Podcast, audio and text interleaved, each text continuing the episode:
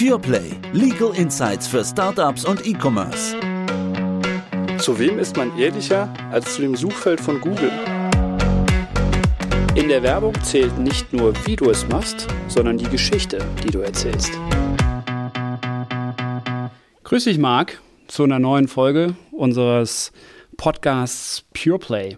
Heute zu einem absolut heißen Thema, habe ich mir zumindest sagen lassen. Und zwar kriege ich das immer wieder mit aus dem Mandantenkreis. Ähm, hast du schon mal was von oder hast du was zu dem Thema Wegzug ins Ausland parat? Hallo Martin, ja, ein absoluter Dauerbrenner. Es vergeht im Prinzip keine Woche, wo es nicht eine neue Anfrage gibt. Warum auch immer, es gibt die unterschiedlichsten Gründe, warum auch gerade junge Leute darüber nachdenken, ins Ausland zu verziehen, sei es in der EU, sei es außerhalb. Ein absoluter Dauerbrenner, aber was liegt dir auf dem Herzen? Also, wenn ich mit meinem Mandanten so spreche, dann ist das ein absoluter Trend. Ja, also, du bestätigst mich an der Stelle absolut, weil Arbeiten geht von überall. Gerade die jungen Leute, die Unternehmen gegründet haben, die sind online und die müssen das nicht aus Deutschland machen. Da kann man ein Geschäft im Prinzip mit dem Handy machen und das geht aus jedem Land.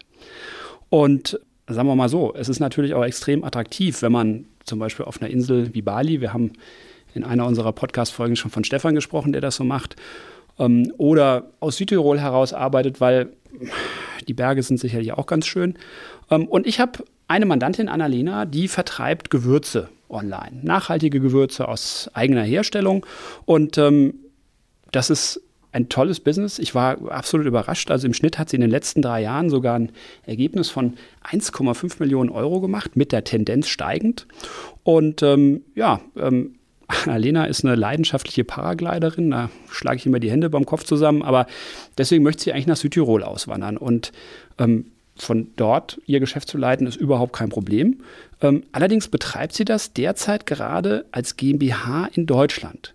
Kann sie dann einfach umziehen? Also zunächst einmal schwere Entscheidung, ob Bali oder Südtirol, aber ich kann das natürlich verstehen, macht Sinn und ja, das hören wir immer wieder. Klar kann sie umziehen, das ist überhaupt kein Problem. Sie hat nur ein steuerliches Thema. Surprise, surprise. Wie sollte es auch anders sein? Natürlich ist das wieder ein steuerliches Thema. Deswegen lasse ich als IP-Rechtler von diesen Fragen auch immer die Finger. Das ist ja eine leicht gestellte Frage und ja, du kannst wegziehen, kann man auch mal schnell sagen. Aber ganz grundsätzlich kann doch Annalena Gesellschafterin einer deutschen GmbH sein und im Ausland wohnen, oder? Korrekt, überhaupt kein Problem. Also Annalena ist heute Gesellschafterin ihrer GmbH und kann auch weiterhin Gesellschafter dieser deutschen GmbH sein, egal wo sie wohnt. Sie verliert ihren Eigentumsstatus dadurch nicht, sondern sie bleibt Gesellschafterin. Das geht alles. Problem ist die Wegzugsbesteuerung, die sich seit dem 1. Januar diesen Jahres verschärft hat und auch für den Wegzug innerhalb der Europäischen Union gilt. Aha, Wegzugsbesteuerung. Also ich glaube, das müssen wir unseren Zuhörern und Zuhörerinnen erstmal erklären. Ich habe nur gehört, dass das zur Hebung der stillen Reserven in der Regel führt und äh, damit auch zu einer Steuerlast. Stimmt das? Da hast du vollkommen recht, Martin. Wegzugsbesteuerung heißt, ich verziehe als natürliche Person von Deutschland ins Ausland. Und das ist mittlerweile relativ egal. Es gibt ein paar Nuancen, ob man das innerhalb der Europäischen Union macht oder in ein sogenanntes Drittland zieht, also außerhalb der Europäischen Union. Bali wären wir im Drittland, bei Südtirol wären wir innerhalb der Europäischen Union, aber eigentlich stellt sich genau das gleiche Thema. Dadurch, dass sie hier in Deutschland nicht mehr besteuert wird, sagt der deutsche Fiskus, unterstellen wir eine fiktive Unternehmensveräußerung. Das ist die sogenannte Wegzugsbesteuerung. Und das kann natürlich bei Annalena durchaus wehtun, weil jetzt werden genau diese stillen Reserven gehoben. Okay, dann wird sich doch wahrscheinlich die Frage stellen, was ist das Unternehmen wert und womit müsste denn Annalena rechnen, wenn sie das jetzt täte? Das heißt also, wie viel wird das Finanzamt denn haben wollen?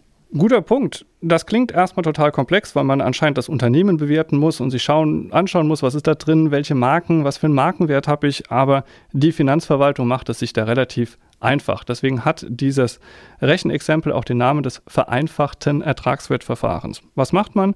Man schaut sich das durchschnittliche Jahresergebnis der letzten drei Jahre an. Da hast du vorhin gesagt in deiner Einleitung, dass das bei ihr 1,5 Millionen sind. Tendenz steigend, aber die Finanzverwaltung schaut nur zurück. Und diese 1,5 Millionen als Durchschnittsergebnis werden multipliziert mit einem feststehenden Faktor von 13,75. Das ist eine relativ hohe Hausnummer. Das müsstest du erstmal erzielen, wenn du versuchen würdest, dein Unternehmen da draußen am Markt zu verkaufen. Und wenn du jetzt hergehst, die 13,75 mit den 1,5 Millionen multiplizierst, bist du bei einem Unternehmenswert von über 20 Millionen Euro. Das ist ein echtes Wort. Ja, und das kann überhaupt nicht verhindert werden. Also normalerweise habt ihr Steuerrechter doch immer irgendeine vertragliche Gestaltung an der Hand. Ähm, Denn das ist ja im Grunde eine Tatsachenfrage. So ist es. Vielleicht noch, um das zu vervollständigen, einfach damit das Risiko bewusst ist. Wenn ich einen Unternehmenswert von über 20 Millionen Euro habe, darauf zahlt sie ungefähr 30 Prozent Steuern. Das sind also über 6 Millionen Euro Steuern, die sie zahlen müsste, ohne dass sie einen Liquiditätszufluss hat. Das ist ja nicht das Gleiche, wie wenn sie das Unternehmen verkauft hätte und Liquidität bekommen hätte, dann könnte sie es daraus bedienen. So hat sie es nicht bekommen. Das ist eine fiktive Veräußerung. Du fragst, kann man das verhindern? Klar, relativ dumme Antwort, zieh nicht weg. Was meine ich damit? Hilft so erstmal nicht mehr, aber es gibt so eine Faustregel, dass wenn man mehr als 180 Tage sich in einem Land aufhält, dass man dann als dort ansässig gilt und dort auch besteuert wird. Wenn sie also weniger als 180 Tage nach Südtirol geht, um dort Paragliding zu machen, hat Annalena erstmal kein Problem. Sie muss nur dafür Sorge tragen, dass der Lebensmittelpunkt von ihr weiterhin in Deutschland bleibt. Okay, also das heißt, der Lebensmittelpunkt muss in Deutschland bleiben. Heißt, wie lange muss ich dann in Deutschland so leben im Jahr?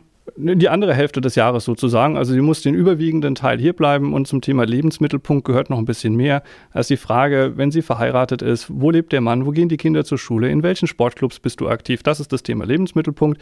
Aber das ist ja eigentlich nicht die Lösung, die sie haben will, sondern wenn ich dich richtig verstehe, sie will nach Südtirol auswandern. So ist es. Dann hast du schon gesagt, das ist ein Tatsachenthema. Man kommt um dieses Thema nicht rum. Es gibt im Moment in der Praxis nur eine einzige Lösung, die das verhindert. Das ist das Thema einer sogenannten privatnützigen Stiftung. Ups, Stiftung. Das klingt ziemlich kompliziert und mein laienhaftes Verständnis von Stiftungen lässt immer ein Thema hochklingeln und zwar Gemeinnützigkeit ist das eine und das Vermögen geht stiften, nämlich in die Stiftung. Und ist weg, richtig? Deswegen heißt es ja Stiftung, da hast du vollkommen recht, genau so ist das. Nur wir müssen uns hier von dem Thema Gemeinnützigkeit verabschieden und dass das Vermögen für immer weg ist. Privatnützige Stiftungen, wenn sie richtig gebaut sind, funktionieren wie die bessere Holdinggesellschaft. So kann man sich das eigentlich vorstellen. Das heißt, Annalena könnte eine privatnützige Stiftung errichten. Die hat auch keine gemeinnützigen Zwecke, sondern es ist eine Familienstiftung. Eine Familienstiftung macht nichts anderes, als der Familie etwas Gutes tun. Die kann Feste bezahlen, die zusammen gefeiert werden, Hochzeiten, Urlaube, Vermögensaufbau, die kann Immobilien halten, die kann all das machen, was eine Holding GmbH auch machen könnte. Genauso funktioniert eine privatnützige Stiftung.